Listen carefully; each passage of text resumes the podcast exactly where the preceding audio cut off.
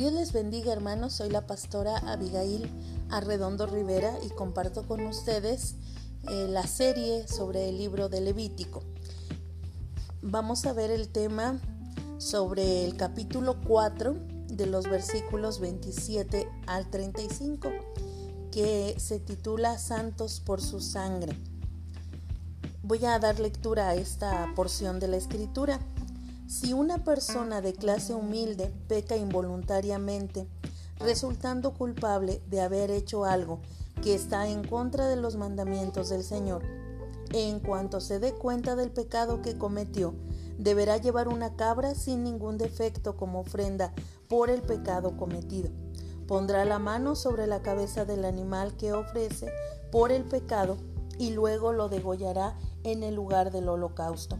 Entonces el sacerdote tomará con el dedo un poco de la sangre y la untará en los cuernos del altar de los holocaustos y toda la sangre restante la derramará al pie del altar. También deberá quitarle toda la grasa, tal como se le quita al animal que se ofrece como sacrificio de reconciliación, y, quemarla en el altar como aroma agradable al Señor.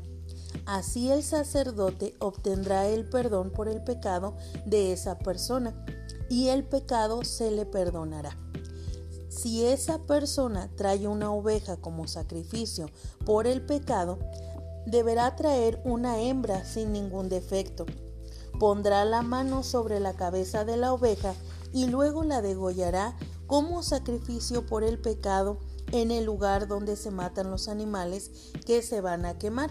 Entonces el sacerdote tomará con el dedo un poco de la sangre del animal sacrificado por el pecado y la untará en los cuernos del altar del holocausto y toda la sangre restante la derramará al pie del altar.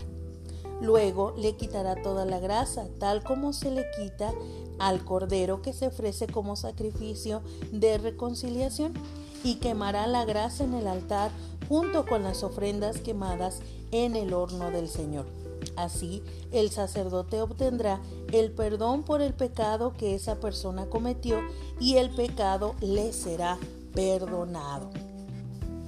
Recordemos que la, la, lectura que realizo es de la Biblia Dios habla hoy o de la versión Dios habla hoy. El perdón de los pecados de una persona del pueblo, dice la porción de la escritura. Cuando un creyente ha pecado, inmediatamente debe de acercarse arrepentido a la cruz de Cristo. Los cristianos también cometemos pecados involuntarios y debemos arrepentirnos aún de los pecados cometidos por ignorancia. Si una persona de Israel peca involuntariamente faltando contra los mandamientos de Jehová, dice la escritura que debía presentar una cabra sin defecto, poner su mano, como lo hemos visto en eh, las anteriores ofrendas, sobre la cabeza del animal y lo debía presentar como ofrenda de expiación y debía degollarla. El sacerdote ponía la sangre sobre los cuernos del altar del holocausto y derramaba el resto al pie del altar. El pecador que no podía acercarse a Dios por su pecado, ahora después de esto puede hacerlo por la sangre del sacrificio. Ahora nosotros como cristianos debemos obedecer la palabra de Dios, debemos arrepentirnos delante de Él y confiar en la gracia de la sangre preciosa de Jesús derramada por todos los pecados. Una pregunta importante para nosotros es si en verdad nos estamos arrepintiendo de los pecados cometidos con el pensamiento en nuestro corazón. ¿Y qué podemos hacer para entender y para poder arrepentirnos y evitar aquellos pecados involuntarios? Eso es algo que debemos nosotros tomar en cuenta y pedirle a Dios que nos dé discernimiento, porque como dice esta porción de la escritura, son pecados involuntarios, son situaciones que hacemos sin querer hacerlo, pero que de alguna manera estamos ofendiendo a Dios y ofendiendo muchas veces a nuestro prójimo. La otra porción de la escritura nos habla también de el otro tipo de ofrenda, en este caso del cordero como ofrenda de expiación. Y tenemos que ver algo importante. Cada vez que adoramos a Dios en el culto público, debemos siempre recordar el sacrificio de expiación de Jesucristo, quien derramó su sangre y agua en la cruz por nuestros pecados. Su gracia redentora nos abrió la puerta de la salvación. Si una persona del pueblo de Israel, recordemos, cometía algún pecado involuntario, debía presentar un cordero como ofrenda de expiación y el sacerdote tomaba con su dedo la sangre de la expiación y la ponía sobre los cuernos del altar del holocausto y derramaba el resto de la sangre al pie del altar. Toda la grasa debía arder en el altar. Los pecados cometidos contra Dios, aún los involuntarios, provocan la muerte. Se requiere el sacrificio de una vida para redimir al pecador.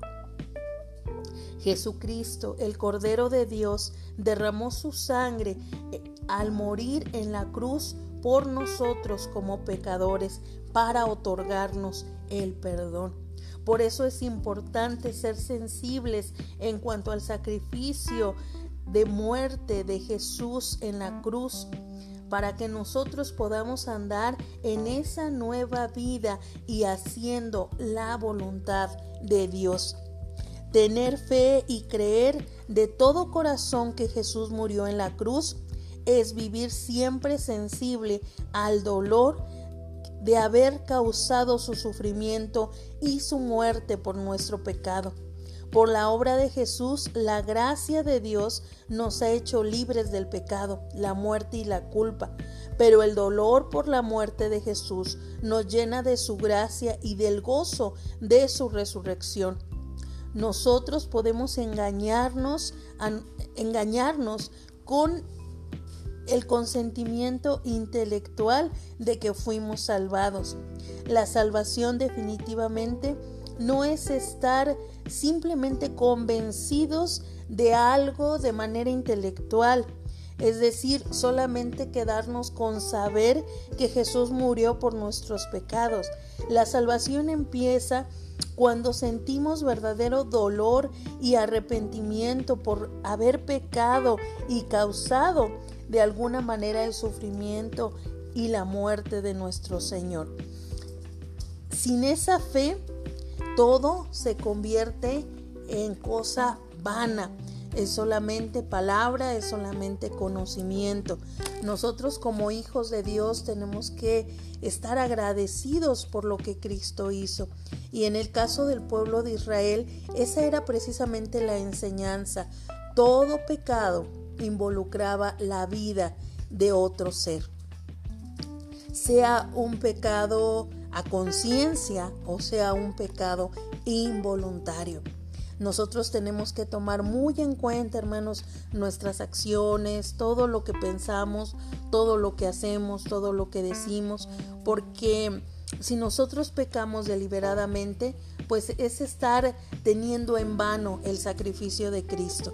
Como hijos de Dios debemos de actuar bajo los principios de Dios e ir inmediatamente si reconocemos algún pecado en nuestra vida, ir al altar del Señor, a los pies del Señor y poder arrepentirnos delante de Él. Que esta meditación, hermanos, nos ayude a crecer en la gracia de nuestro Señor Jesucristo. Que Dios les bendiga y espero encontrarles el día de mañana a través de este medio. Dios con ustedes.